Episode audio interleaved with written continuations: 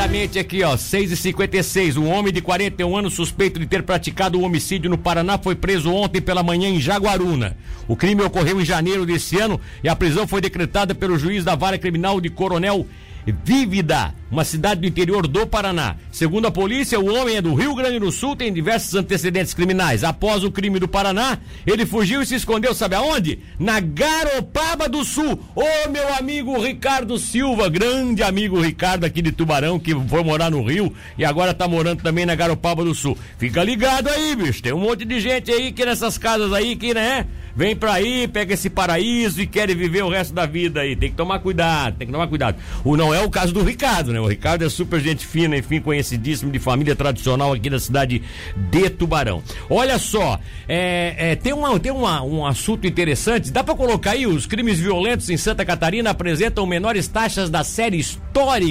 Meu caro César Augusto, quem vai trazer os detalhes é o Leonardo Franzoni. Os crimes violentos seguem em queda em Santa Catarina e com as menores taxas da série histórica. É o que mostra o boletim mensal divulgado pela Secretaria de Estado da Segurança Pública nesta segunda-feira, dia 7. Os dados representam os registros do primeiro dia do ano até 31 de maio e são comparados com o mesmo período do ano passado, como destaca o Coronel Charles Alexandre Vieira, presidente do Colegiado Superior de Segurança Pública e Perícia Oficial. É quase um semestre que fica para trás e o sentimento é de dever cumprido mesmo com os tristes episódios que tivemos, como o um atentado em Saudades, que completou um mês, nossa segurança continua sendo uma das melhores do país. Todos os crimes violentos têm caído, fruto de um intenso trabalho das nossas forças de segurança. A sociedade também tem nos ajudado. As mulheres estão denunciando mais e utilizando nossos canais, como o aplicativo da Polícia Militar e a Delegacia Virtual da Mulher da Polícia Civil, para fazer as denúncias. Segurança se faz com a união de todos. Em comparação com o mesmo período de 2020, o feminicídio caiu caiu 42,9% e o número de mortes violentas teve queda de 21,9%. Além disso, os roubos caíram 17% e os furtos 10,5%, enquanto o número de homicídios foi 21,4% menor do que no ano passado. Os números refletem o investimento em segurança pública feito pelo governador Carlos Moisés, que destinou 343 milhões de reais à melhoria de viaturas armamentos e sistemas de tecnologia. Este é o maior valor já aplicado na história da segurança pública catarinense. De Florianópolis, Leonardo Franzoni. Obrigado, obrigado, Leonardo. Olha só, a Polícia Militar de Capivari de Baixo pretende implantar ainda este ano o projeto Rede Comércio Seguro em parceria com a CDL local. Esse é um assunto que a gente vai trazer durante o programa de hoje, até porque ele escapa um pouquinho da, da, assim, do noticiário factual da polícia, né, de segurança pública. Ele trata realmente de algo importante para a cidade de Capivari. Daqui a pouco a gente vai tratar do assunto. Num balanço rápido do que aconteceu aí nas últimas 24 horas pelo plantão de, de emergência da, do 190, é, em, em mensagem mensagens passadas pelo Anderson Vieira Simon, terceiro sargento PM, coordenador da Central Regional de Emergências de Tubarão, a gente pode dar conta de que nós tivemos um caso de drogas em Laguna, ontem por volta de 9h54. Isso aconteceu num local conhecido por tráfico de drogas lá na cidade de Juliana. A polícia encontrou um sujeito lá que estava com algum de posse de alguma droga e ele, claro, acabou preso pela polícia militar. Outro caso que nós tivemos de tráfico de drogas foi em São Ludo Gero, também ontem à noite, tá?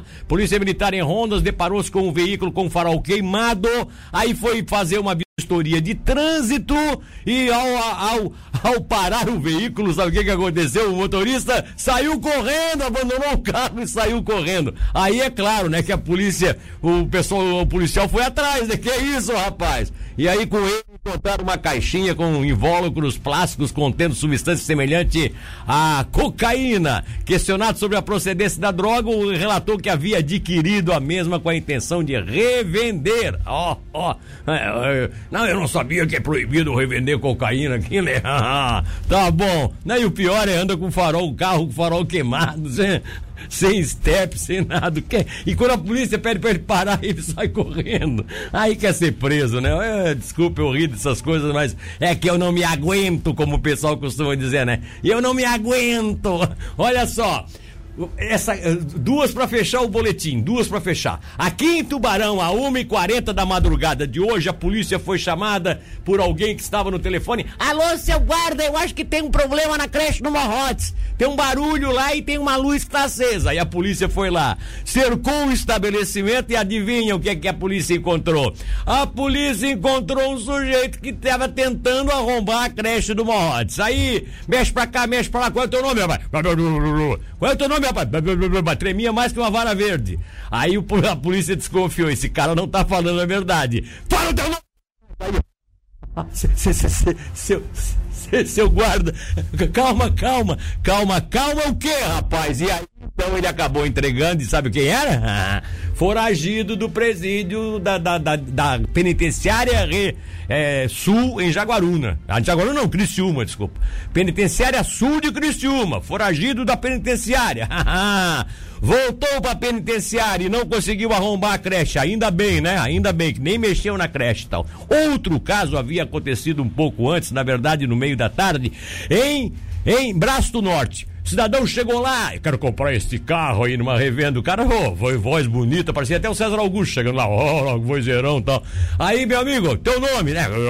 De tal. Teu documento? Ah, só tenho digital, pode ser? Aqui, ó, a minha CNH digital. E apresentou. Aí o cara da revenda, muito malandro, olhou, olhou, olhou. Disse, essa, essa digital aqui não tá legal tá faltando alguma coisa nessa digital aqui. Aí desconfiaram, consultaram no sistema, não batia aquela digital do cara, chamaram a polícia. O sujeito tinha comprado aquela digital falsificada 3 mil reais, tinha pago dois e estava tentando com aqueles documentos falsos comprar um veículo. vai ficar sonhando, vendo o sol nascer quadrado, pensando que vai comprar um veículo. Deve estar tá sonhando uma hora dessa que está viajando com um veículo, né? Pela rodovia, para ir de férias tal. Foi preso, preso por falsificar documento falsificado, tentativa de, enfim. Foi preso por várias razões e agora a polícia está investigando para ver se consegue chegar a quem são os responsáveis responsáveis por essa rede que vende através da internet documentos falsificados. Documentos digitais falsificados. Eu vou falar também, né? Que coisa, né?